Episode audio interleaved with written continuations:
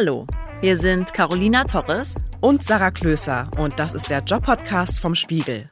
Hier sprechen wir mit jungen Menschen über ihre Berufe. Wir wollen wissen, wie sie arbeiten und was sie antreibt. Und darum fragen wir sie, und was machst du so? In dieser Folge spricht Caro mit Dolmetscherin Anne Beres. Anne ist 29 Jahre alt und lebt in Frankfurt. Sie arbeitet seit rund vier Jahren freiberuflich als Konferenzdolmetscherin. Meistens dolmetscht sie dabei simultan, also während eine Person noch spricht. Wie genau man das lernt, welche kuriosen Dolmetschjobs sie schon hatte und warum sie glaubt, dass man in ihrem Beruf auch ein bisschen ein Adrenalin-Junkie sein muss, das erzählt sie im Podcast. Viel Spaß beim Hören.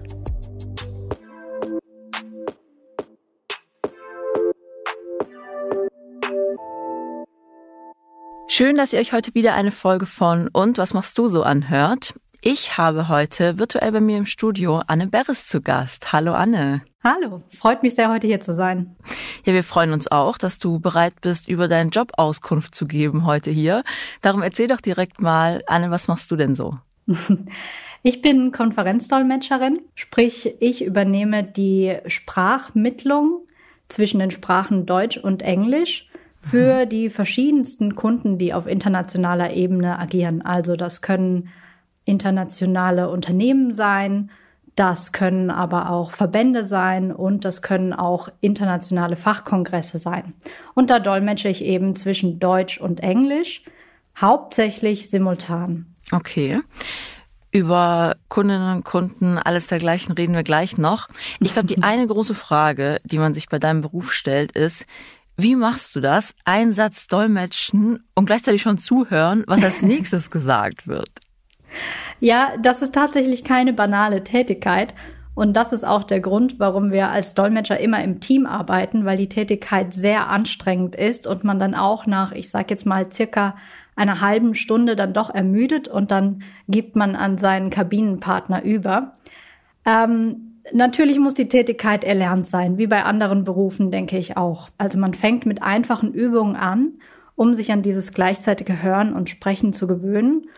Und irgendwann ist man dann so gut in der Übung, dass das mehr oder minder automatisch stattfindet. Aber gibt's da irgendeinen Trick? Also machst du da irgendwas in deinem Kopf, dass du, ich weiß es nicht, die eine Hirnpartie anschaltest und die andere gleichzeitig auch? Tatsächlich oder? nein, aber es ist witzig, dass du das sagst, denn man hört das manchmal auch von Kunden, die dann an die Dolmetschkabine klopfen und sagen, boah, ich weiß gar nicht, wie sie das machen. Sie müssen doch ihr Gehirn vollkommen ausschalten, damit das funktioniert, oder? Mhm. Und tatsächlich ist das Gegenteil der Fall. Also das Gehirn muss absolut präsent sein, sonst funktioniert da überhaupt nichts. Mhm. Vielleicht einfach zu diesen Übungen, mit denen man sich an diese Gleichzeitigkeit rantastet im Studium. Man fängt erstmal damit an, dass man das sogenannte Shadowing übt. Shadowing bedeutet, man hört einem Redner, sagen wir mal zuerst in der Muttersprache zu und dann gibt man einfach das Gleiche wieder, was der Redner gesagt hat, in der gleichen Sprache, aber mit circa zwei Sekunden Abstand. Das heißt, so übt man erstmal, während man zuhört, zu sprechen, aber in der eigenen Muttersprache, da das natürlich leichter ist, als wenn man gleich hier noch die Übersetzung anfertigen muss sozusagen. Und wenn man das beherrscht, dann versucht man das Gleiche in der Fremdsprache, dann versucht man diesen Abstand zum Redner etwas zu variieren, um da Flexibilität reinzubekommen. Und dann erst fängt man in der Uni an, einfache Reden zu versuchen zu verdolmetschen. Es ist aber alles eine Frage der Übung. Also da gibt es keinen besonderen Trick, was ich im Gehirn an- und ausschalten kann. Mhm. Wie lange braucht es, bis man wirklich dann was übersetzen kann? Also das klingt, als ob man wirklich sehr viel Übung bräuchte. Ähm, ich finde, es geht relativ schnell. Also das Masterstudium besteht ja aus vier Semestern. Es ist wirklich in zwei Jahren alles sehr dicht zusammengepackt.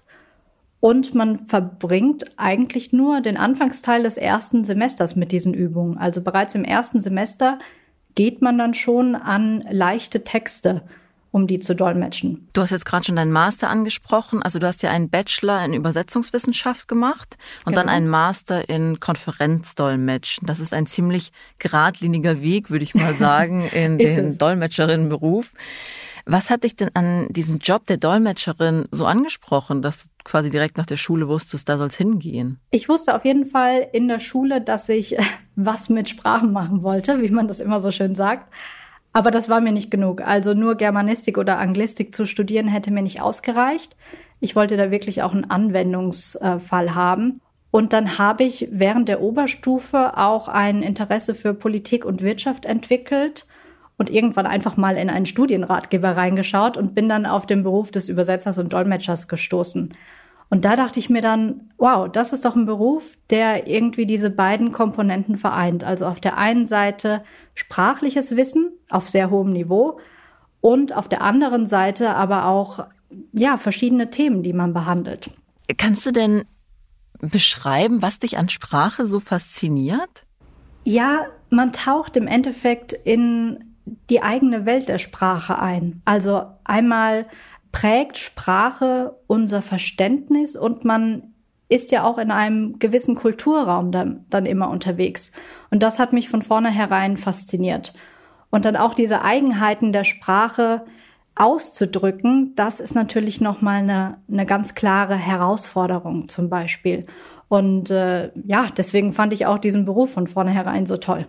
Freust du dich dann immer, wenn du so eine richtig passende Übersetzung gefunden hast? Absolut, ja, ja. Es kommt auch durchaus im Alltag vor, dass man weiß nicht, zum Beispiel, wenn man Nachrichten hört, über irgendeine Formulierung stößt und sich dann denkt, Mensch, wie würde ich das denn jetzt in meiner anderen Sprache ausdrücken? Und dann versucht man das zu recherchieren oder sich eine gute Lösung vorzubereiten und hofft dann natürlich auch, die irgendwann mal anwenden zu können. Also das Dolmetscherin-Hirn ist immer aktiv. Ja, ziemlich aktiv tatsächlich. Also es gab auch so eine Episode während des Studiums, wo ich dann alles, was ich hörte, in meinem Kopf quasi simultan gedolmetscht habe und das Gehirn ließ sich gar nicht mehr ausschalten. Aber das hat sich mittlerweile gegeben. Man hat sich dann doch dran gewöhnt. Und deine Freundinnen und Freunde so, alles reicht. Hör ja, auf mit genau. dem Dolmetschen. Ja, tatsächlich, viele Dolmetscher haben auch diesen Tick, dass sie, wenn sie jemandem zuhören und mit dem reden, dessen Sätze beenden, bevor er sie selbst beendet. Es ist Was? unglaublich nervig, aber das Gehirn ist dann so aktiv dabei, dass es, ja, dass es einfach rauskommt. Okay, spannend. Mal schauen, ob, ob das hier auch noch passieren wird während dieses Interviews, ob du meine Fragen Ich, ich versuche an mir zu halten. und kannst du noch ähm, erzählen, warum du Deutsch und Englisch gewählt hast, beziehungsweise Englisch, Deutsch ist ja deine Muttersprache? Ähm, ja, also Englisch, weiß nicht, ich habe das in der Schule schon im LK gemacht und war immer sehr gut in Englisch. Die Sprache hat mir auch immer sehr gut gefallen. Das hat sich einfach so ergeben. Man muss im Studium ähm, muss man zwei Fremdsprachen wählen. Also ich habe auch Spanisch noch studiert, sowohl in der Übersetzungswissenschaft als auch im Konferenzdolmetschen. Allerdings war Spanisch bei mir nur eine, wie wir es nennen, C-Sprache, sprich eine passive Sprache.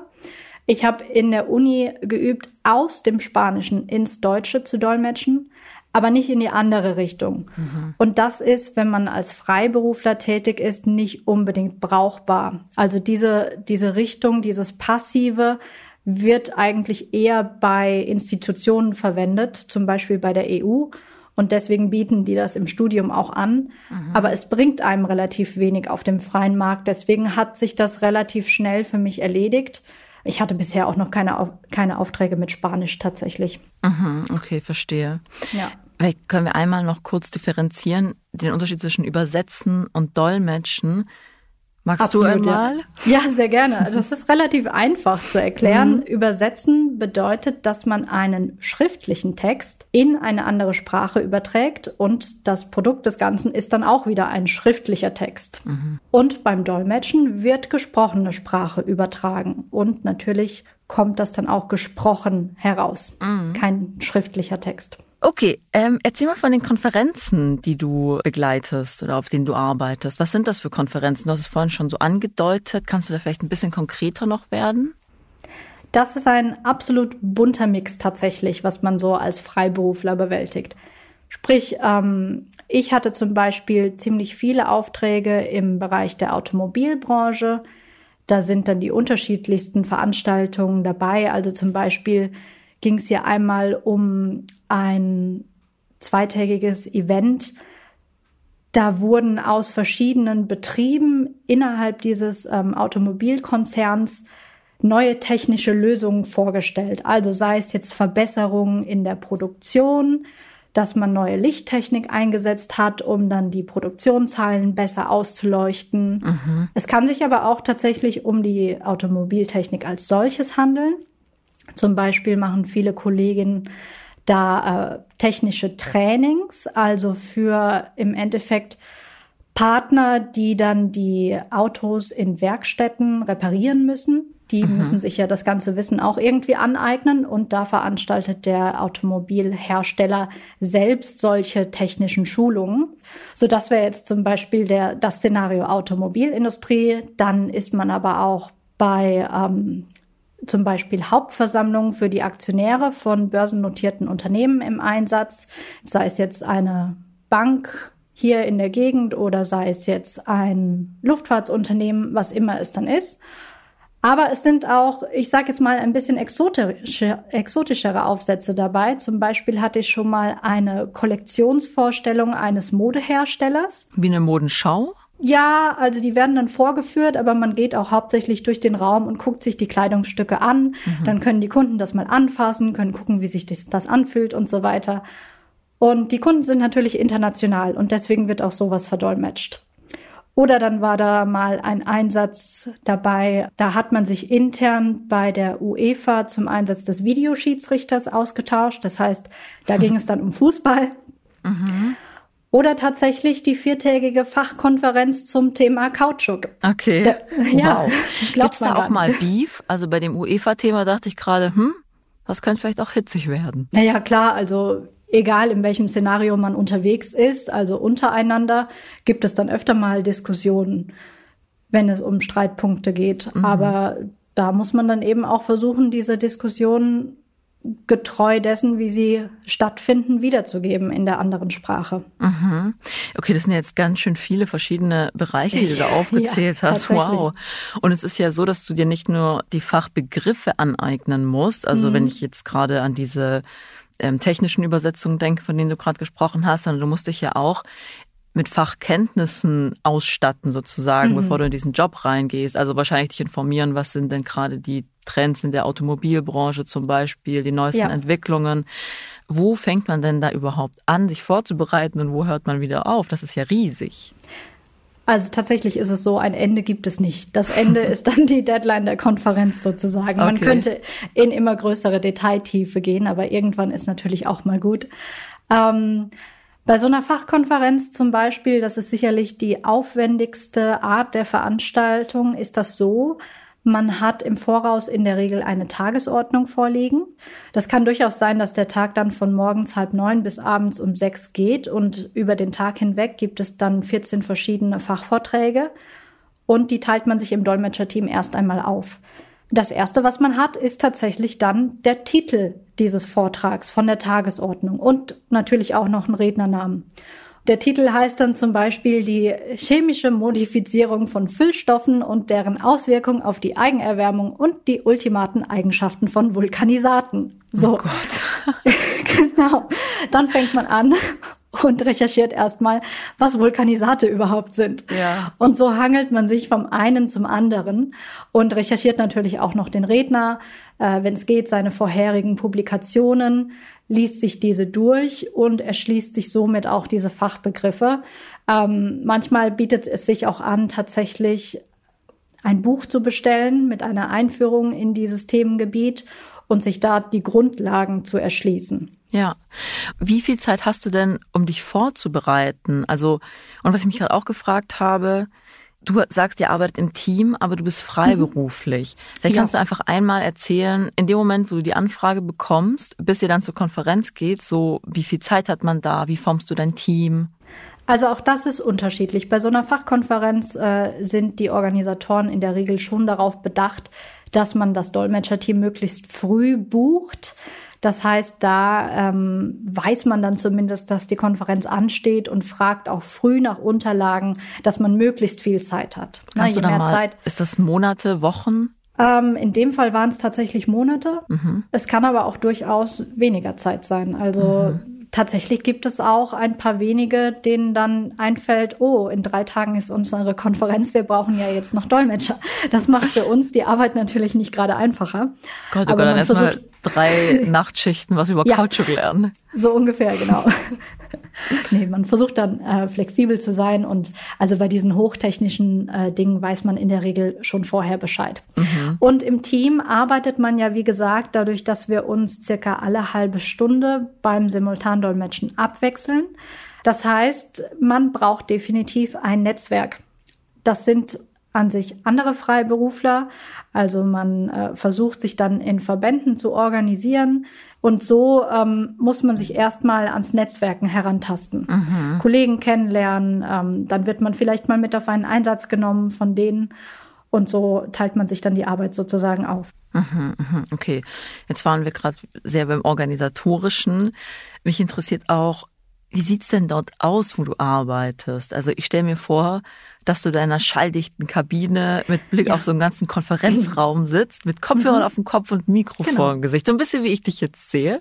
Ja. Stimmt das so? Wie kann ich mir das vorstellen? Das äh, stimmt so, genau. Also wir sitzen in einer schallisolierten Kabine, wie du schon gesagt hast. Ähm, da passen je nach Größe der Kabine zwei oder drei Leute rein. Es ist aber schon sehr beengt. Also in einer Zweierkabine hat man da ich sage jetzt mal knapp drei Quadratmeter zur Verfügung. Oh. Und da ist man in der Regel am hinteren Ende des Veranstaltungssaals platziert, hat dann Blick auf den Redner, auf das Publikum, kann somit auch die Reaktionen oder Mimik des Redners mitverfolgen und Reaktionen aus dem Publikum natürlich auch. Und dann bekommt man den Ton des Redners über Kopfhörer. Der Redner selbst spricht natürlich in ein Mikrofon und man selbst äh, spricht dann auch in das Mikrofon seines Headsets rein. Und die Zuschauer im Saal erhalten dann die Verdolmetschung über Empfänger mit angeschlossenen Kopfhörern, die sie ausgeteilt bekommen haben. Du musst ja wirklich funktionieren in diesem Moment. Simultandolmetschen bedeutet ja. ja, dass du sofort übersetzt, also du übersetzt, während die Person noch spricht. Ähm, du darfst ja echt keine Sekunde verpassen, weil sonst ist halt vorbei. Mhm, absolut. Wie fokussierst du dich denn? Ja, also man muss zum Teil die eigenen Bedürfnisse dann vielleicht auch etwas zurückstellen. Und äh, wie du sagst, man hat dann in einem gewissen Moment eine Leistung zu erbringen. Und bei dieser Leistung ist man ja aber auch zum Hauptteil, ich sage jetzt mal, fremdgesteuert. Denn man selbst hat keine Kontrolle darüber, was der Redner jetzt als nächstes sagt. Mhm. Man muss dann eben das Beste daraus machen und versuchen, eine gute Lösung für das zu finden, was der Redner einem entgegenwirft, sozusagen. Und natürlich kann es auch mal sein, dass man sich jetzt gerade nicht so fit fühlt, aber das muss dann eben einfach zurückgesteckt werden. Okay, das heißt, als Dolmetscherin muss man sehr flexibel sein, also und ja. auch keine Angst haben, davor in Situationen geworfen zu werden, die man nicht unbedingt kontrollieren kann und in denen man eher reagieren muss. Richtig, man muss reagieren und man muss damit rechnen, dass bei jedem Einsatz irgendwelche Schwierigkeiten auf einen zukommen, also sei es jetzt der hohe Fachlichkeitsgrad oder sei es, dass es mal äh, sonst irgendwelche Probleme bei Ton oder sonst irgendwas gibt. Also da können wirklich verschiedenste Probleme auftreten. Man muss eben das Beste daraus machen. Was passiert denn, wenn du beim Übersetzen einen Fehler machst? Also an sich kann man sich ja im Satz darauf dann verbessern, wenn man das merkt. Ansonsten kann es auch sein, dass der Kollege einen darauf aufmerksam macht und sagt, hey, ich habe da gerade was anderes gehört und schreibt dir dann vielleicht, wenn du jetzt äh, eine Zahl nicht richtig hinbekommen hast, schreibt dir dann die Zahl auf und dann kannst du sie nochmal wiederholen. Also da gibt es schon Strategien, die man auch in der Universität erlernt, wie man mit sowas umgeht. Und ist das, ist dir das schon mal passiert, dass da irgendwie so ein, irgendein Fehler, irgendeine Art, wo dann so, ah, was mache ich jetzt, was mache ich jetzt, was mache ich jetzt? Äh, ein Fehler Nein, ich, also ich glaube nicht, nicht, dass ich ihn mitbekommen hätte, zumindest und auch nicht, dass das Publikum ihn mitbekommen hätte. Ähm, ja, was mir schon mal passiert ist, da hatte ich vor ein paar Wochen einen Einsatz. Das war auch eine spannende Sache. Das war eine Schiedsgerichtsverhandlung, mhm. wo das gesamte Schiedsgericht auf Englisch getagt hatte. Die haben aber deutsche Zeugen vernommen und die Zeugen wollten verständlicherweise auf Deutsch aussagen und das Ganze fand konsekutiv statt. Sprich, wir haben jetzt hauptsächlich über Simultandolmetschen geredet, aber es gibt noch eine weitere Disziplin des Dolmetschens, das nennt sich Konsekutivdolmetschen. Dabei hören wir unserem Redner erstmal für eine gewisse Zeit zu, sagen wir mal zwei bis drei Minuten, machen uns währenddessen Notizen und dann nach zwei bis drei Minuten übertragen wir das Gesagte in die andere Sprache. Also im Nachhinein dann erst, mhm. nicht gleichzeitig. Und bei dieser Konferenz war es so, der Zeuge hat seine Aussage gemacht und er sprach dann von, davon, dass er kein großes Interesse an Steuerkrams hat. Mhm. So, und ich habe das eben übersetzt als Tax Issues. Jetzt waren aber natürlich alle in diesem Raum, alle Anwälte, hervorragend in Englisch und Deutsch-Muttersprachler. Das heißt, sie haben beide Sprachen verstanden. Das ist an sich eine sehr undankbare Situation. und dann hat der eine Anwalt mich darauf hingewiesen, dass ja Issues nicht die richtige Übersetzung für Krams wäre, sondern dass ich hätte Tax Stuff sagen sollen da äh, stockt einem schon für einen kurzen Augenblick mal das Herz und man denkt sich so, oh, was habe ich jetzt gerade gemacht? Okay, mhm. da hat er schon irgendwo recht, aber okay, dann korrigiert man das eben. Mhm. Okay, also vor allen Leuten hat er das im ja. Grunde gesagt. man ah, ist dann schon unangenehm. sehr exponiert, ja. Also in dem Beruf sollte man auch keine Angst davor haben, vor Publikum zu sprechen oder vor Prüfungssituationen. Ja, ja, ja. Bist du noch nervös vor Konferenzen? Ja, definitiv. Ja, ja gerade bei sowas, wo man eben sehr exponiert ist vor dem Publikum oder wenn es jetzt sehr fachlich ist, dann bin ich definitiv nervös. Und mir haben das auch ältere Kollegen bestätigt. Also auch solche, die schon 25, 30 Jahre im Beruf sind, sagen, für so einer wichtigen Fachkonferenz sind sie auch immer noch nervös. Und hast du da irgendwelche Strategien, um das zu bewältigen? Oder magst du das auch so ein bisschen? Wahrscheinlich muss man schon so ein kleines bisschen ein Adrenalin-Junkie sein, um mhm. in diesem Beruf erfolgreich über die Runden zu kommen. Aber es ist tatsächlich so, sobald ich dann in der Kabine sitze und das Mikrofon anmache, ist die Nervosität eigentlich weg. Also vorher ist sie schon da, definitiv, auch während der Kollege vielleicht gerade am Dolmetschen ist, aber sobald das Mikrofon an ist, ist sie weg. Also es klingt einfach nach sehr viel Druck, dem du da ausgesetzt bist. Ich habe äh, ein Interview gelesen mit einer Dolmetscherin im Manager-Magazin mhm. und sie hat erzählt, dass sie von ihrer Berufsunfähigkeitsversicherung in die höchste Risikostufe eingeteilt wurde, ja. zusammen mit Piloten und Elektrikern, weil eben dieser Beruf ja, wohl so stressig ist. Was kann man denn tun, damit man nicht nach ein paar Jahren vor dem Burnout steht als Dolmetscherin? Einen guten Ausgleich, glaube ich. Und wie machst ähm, du das? Sport hilft definitiv, aber ich mag es zum Beispiel auch in meiner Freizeit, äh, Dinge zu machen, wo ich das Ergebnis anfassen kann. Denn wenn du den ganzen Tag in der Kabine sitzt, dann bist du ja sehr hart am Arbeiten, aber du selbst hast am Ende des Tages natürlich kein Ergebnis zum Anfassen. Deswegen koche ich zum Beispiel sehr gern oder mache mhm. irgendwas Handwerkliches, ne, wo ich dann äh, wirklich sehe, ich kann auch was produzieren mit den Händen. Mhm, das kenne ich gut. Ich glaube, alle äh, geisteswissenschaftlichen äh, Menschen ja. kennen dieses Gefühl. Ich denke es mir, ja, genau. Ähm, welche Rolle spielt denn der Inhalt für dich von dem, was du da übersetzt? Du hast jetzt vorhin den Namen einer solchen ähm, Tagung genannt oder von diesem Redner. Sind das nicht manchmal auch schon zu viele Details? Also ist das dann, findest du das immer spannend oder denkst du auch immer so, boah, nee, jetzt schon wieder so ein Technik-Bla? also man muss sich schon bis zu einem gewissen Grad für die Themen begeistern können, egal was sie sind wenn ich jetzt ehrlich bin, ich habe in der Schule Chemie und Physik abgewählt, sobald es ging. Ich war mhm. auch nie sonderlich gut drin. Und dennoch habe ich irgendwie diese viertägige Kautschuk-Tagung, wo es fast nur um Chemie ging, rumbekommen. Und während mhm. der Vorbereitung konnte ich mich schon dafür begeistern. Ja, mhm. da habe ich mich dann zum Teil gefragt, ey, warum hat dir das in der Schule denn nie gefallen? Okay. Aber klar, man beherrscht das Ganze oder erschließt sich das Ganze dann auf einem Grad, dass man es irgendwo nachvollziehen kann, aber man selbst könnte natürlich nie was produzieren in dem Bereich. Ja, ich finde zum Beispiel die Automobilindustrie ist da immer ein sehr gutes Beispiel. Ich kann nachvollziehen, wie die Technik zusammenspielt, könnte dir aber nie deinen Motor reparieren. Mhm, ja. Mhm. ja, okay, verstehe. Also es ist doch auf eine gewisse Art muss man da in die Tiefe gehen, aber es bleibt eben wahrscheinlich auf so einer passiven Ebene, könnte man vielleicht genau. sagen. Passiert es denn auch mal, dass du etwas übersetzen musst, womit du gar nicht so d'accord bist. Also sagen Ja. wir mal, da reißt irgendjemand mal so einen sexistischen Witz oder sowas. Was machst Ja. du dann? Also man steht als Dolmetscher ja immer im Hintergrund und es ist sozusagen das oberste Prinzip des Dolmetschers, objektiv zu bleiben und nicht zu versuchen, seine eigene Meinung da irgendwo unterzubringen. Mhm. Du hast gerade so schnell Ja gesagt, als ich äh, gefragt habe. Hast du da mal ein Beispiel von einer Situation, wo du dachtest, boah, echt jetzt? Äh, ja, zum Beispiel, das war ähm, eine Aufsichtsratssitzung eines Unternehmens im Bereich der Unterhaltungselektronik. Und da ging es um die Besetzung, naja, im Endeffekt von Führungspositionen. Und dann waren halt von 20 Personen 20 Männer dabei, keine einzige Frau. Mhm. Und dann haben natürlich die zwei, ich sage es jetzt mal, Quotenfrauen im Aufsichtsrat nachgefragt, was es denn damit auf sich hätte, warum das denn der Fall ist und ob man denn nicht auch qualifizierte Frauen für solche Positionen finden könnte. Mhm.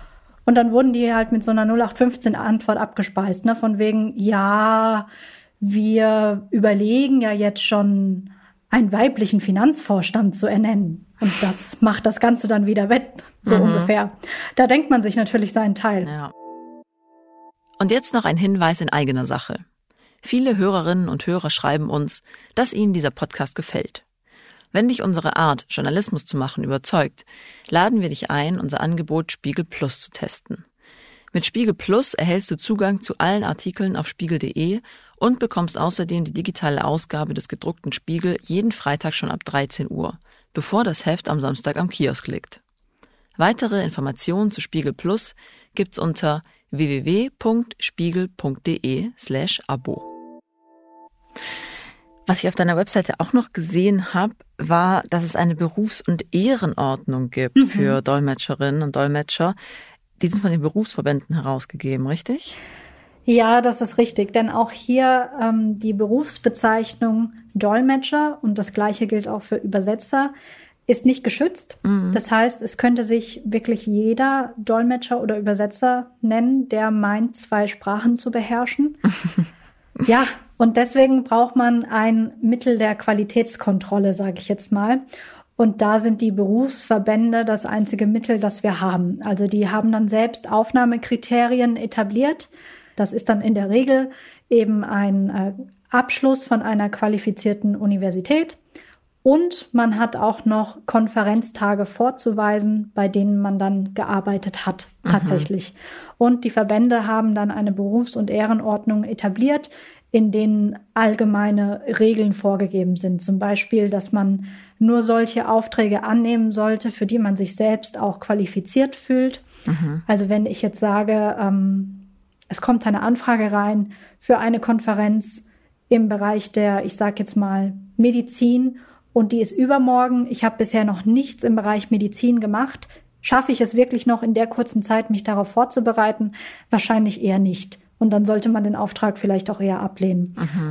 Ja, oder dass man eben versucht, Kollegen nicht äh, mutwillig mit den Ellenbogen her aus dem Markt zu kicken oder dass man äh, die Geschäftsgeheimnisse von Kunden nicht in der Öffentlichkeit ausplaudert. Also all sowas steht da natürlich drin. Das finde ich ähm, spannend. Du bist ja auch freiberuflich. Wahrscheinlich sind viele Freiberufler auch in dem äh, in diesen Verbänden, nehme ich an.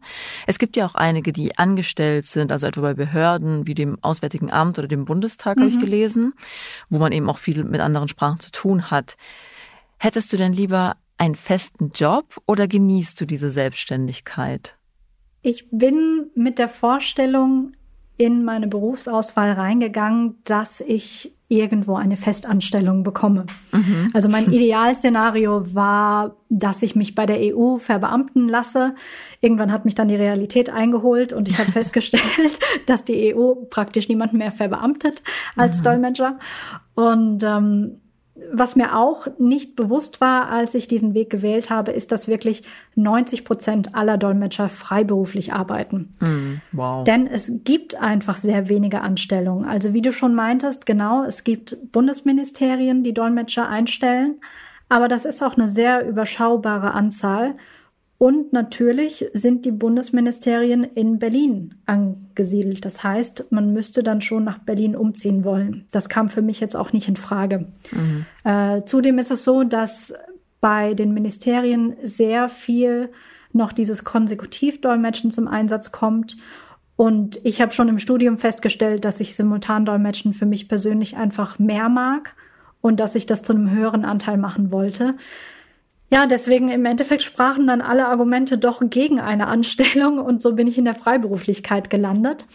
Aber ähm, die ist tatsächlich auch nicht für jeden gemacht. Also man muss natürlich zusätzlich zu seinen Dolmetschfähigkeiten auch unternehmerische Fähigkeiten mitbringen mhm. und willens sein, damit fertig zu werden, wenn die Auftragslage entweder in Spitzenzeiten einfach so hoch ist, dass man wirklich am Rande des Machbaren angelangt ist oder dass sie manchmal auch in eine Flaute verfallen kann. Ne? Also es ja, ist natürlich auch eine Persönlichkeitsfrage. Aber für dich passt das. Also zu deiner Persönlichkeit passt das. Für mich passt es jetzt im Nachhinein doch, ja. Also ich konnte es mir ja nicht vorstellen, aber ich finde es jetzt mittlerweile doch sehr schön. Cool. Ja, was ich mich da ähm, direkt auch gefragt habe, wie verdient man denn als freischaffende Dolmetscherin? Also kriegst du da Tagessätze oder wirst du per Tarif bezahlt?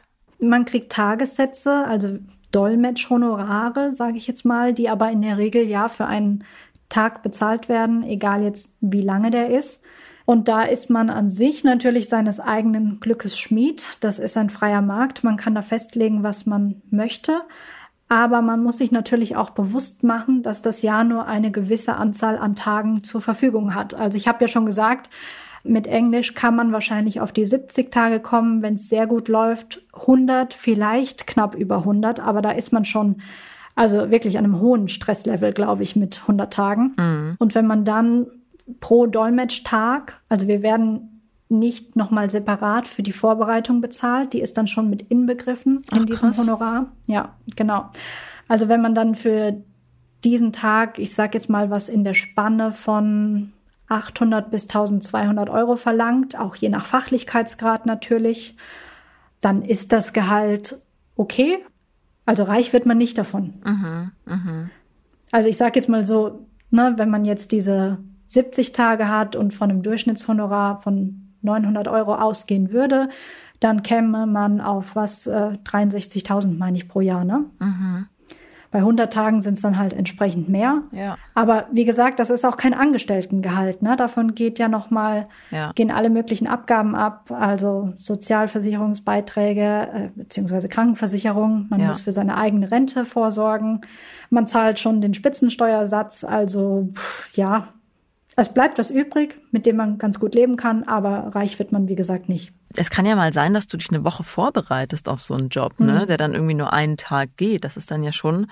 Ja, das ist nicht mehr rentabel, ist klar. Das ist nicht mehr rentabel. Also das, da sagst du dann auch so, nee, mache ich nicht, geht nicht, lohnt sich nicht. Mm, nee, sage ich nicht, denn es kann ja sein, dass im Folgejahr nochmal der gleiche Auftrag wiederkommt. Vielleicht ist es eine wiederkehrende Konferenz, ne, wo sich, ich sage jetzt mal, das Grundvokabular überschneidet. Mhm. Und dann ist es im nächsten Jahr vielleicht rentabel oder im dritten Jahr. Okay. Das heißt, man lehnt das dann nicht unbedingt ab, man macht es halt. Okay, also man, also dieses Unternehmerische, das muss wirklich da sein. Also, und ja. hast du dann, wahrscheinlich eignest du dir dann Wissen an, heftest das irgendwo ab und kannst es dann später wieder rausziehen. Stell ich mir das richtig vor? Du hast also deine Automobilordner, dein Luft- und Raumfahrtordner stehen? Ja, genau. Also man schließt sich, nicht, man erschließt sich diese Fachwörter und die speichert man in einem ja, ich nenne es Terminologiesystem, so heißt es nämlich. Die speichert man da ab. Also im Endeffekt ist es wie eine Datenbankverwaltungssoftware. Mhm. Und kann die dann auch wieder abrufen. Das gleiche gilt eben für kundenspezifische Wörter. Das ist ja auch nochmal ein ganz anderer Block. Ne? Viele Unternehmen lieben es einfach mit Abkürzungen um sich zu schmeißen. Und die hat man dann hoffentlich alle einmal recherchiert und kann sie sich beim nächsten Mal nur noch mal kurz angucken und dann kennt man sie auch wieder ähm, ja, genau. Man hofft, das dann wieder recyceln zu können und ja. sich damit etwas Aufwand zu ersparen. Hast du da quasi ein Dokument, wo das alles drin ist? Wie nanntest du das? Terminologie? Genau, ein Terminologie-Verwaltungssystem. Na, im Endeffekt ist es eine Datenbank. Ne? Da habe ich alle Wörter eingespeist und dann kann ich diese Datenbank sortieren nach verschiedenen Fachgebieten. Die sind dann auch wirklich in Unterfachgebiete untergliedert mhm. und kann sie auch sortieren nach Kunden. Okay. Und ja. weißt du, wie viele Wörter du da drin hast? Ah, das kann ich hier sagen. Ich kann sie kurz mal aufmachen. Kleinen Moment. Spannend. Also aktuell, ich bin jetzt wie gesagt seit 2016, also 2016 habe ich meinen Abschluss gemacht. Im Endeffekt mein erstes Arbeitsjahr war 2017 und es sind mit heutigem Stand 14.071 Wörter drin. Wow, wow. Okay, das sind eine Menge Wörter. Ja, und das Interessante ist ja, man denkt sich immer nur, man muss dann die Wörter in der anderen Sprache lernen. Mm. Aber tatsächlich muss man die Wörter auch in der eigenen Sprache lernen. Denn ja, wenn die von einem Fachgebiet sind, mit dem man sonst nicht in Kontakt war, kennt man die sogar in der eigenen Sprache nicht. Also irgendwelche Klar, juristischen ja. Terme muss man halt erstmal gucken, was die bedeuten. Ja, ja. Ja. Spannend. Also eine richtige kleine eigene Welt ist das. ja, absolut. Okay, wow. Anne, ich habe wirklich sehr viel gelernt heute. Vielen Dank für diese ganzen Auskünfte. Mich. Was mich zum Schluss noch interessieren würde, was wir von unseren Gästen immer wissen möchten, ist, was wärst du denn, wenn du keine Dolmetscherin wärst? Die Frage hätte ich vermutlich, als es an der Zeit war, mich für einen Berufsweg zu entscheiden, nicht beantworten können. Mhm. Also für mich war es wirklich entweder das oder pff, keine Ahnung, gar nichts. Was das Tolle aber auch am Dolmetschen ist, ist, dass man mit Berufsfeldern in Kontakt kommt, mit denen man sonst überhaupt keine Berührungspunkte gehabt hätte. Also ich habe jetzt wirklich über die letzten drei Jahre so viele verschiedene Berufe kennengelernt, von denen ich keine Ahnung gehabt habe. Mhm. Und was mich vor allem beeindruckt hat, war der Beruf des Patentanwalts. Ach. Also da, ja, da war ich mal bei ähm, einer Konferenz. Die haben sozusagen ein Patentverfahren geübt und diese Show für den Kunden vorgeführt und also der Kunde, der Klient Ne? Und der Klient war eben aus Asien, irgendeine Firma aus Asien, und wir haben das für den ins Englische gedolmetscht. Das war aber im Endeffekt eine Verhandlung von Patentanwälten. Und dabei ist mir bewusst geworden, die sind sozusagen das äh, juristische Pendant zum Dolmetscher, weil sie sich auch wieder in immer neue technische Themen einarbeiten müssen und auch in Technologien, die ja gerade erst erfunden wurden, also vollkommen neu sind. Und äh, das fand ich super spannend. Also vielleicht wäre ich rückblickend Patentanwalt geworden. Okay, wow, ich merke schon, Hauptsache sehr spezifisch. Das magst ja. du dann sehr gerne. genau. Okay. Anne, vielen, vielen Dank für das Gespräch. Hat Spaß gemacht. Ja, finde ich auch. Ich danke dir auch. Das war Dolmetscherin Anne Beres. In der nächsten Folge spricht Sarah mit Masseurin Janika Löschner. Sie erzählt, warum sie kein Problem damit hat, fremden Menschen so nahe zu kommen, welche Massagepraxis die beste Erholung verspricht und wie ihre Finger einen 8-Stunden-Tag überstehen. Das war Und was machst du so? Der Job-Podcast vom Spiegel. Wenn dir der Podcast gefallen hat, dann hinterlass uns bei iTunes eine Bewertung. Wenn du selbst Lust hast, mit uns über deinen Beruf zu sprechen oder uns Feedback geben möchtest, schick uns eine Mail an und was machst du so at spiegel.de oder schreib an den Instagram- oder Facebook-Account von Spiegel Start, dem Angebot für alle Themen rund um Studium und Berufseinstieg. Bei dieser Folge haben uns Jasmin Yüksel und Philipp Fackler unterstützt. Unsere Musik kommt von Ole Bostelmann. Bis bald!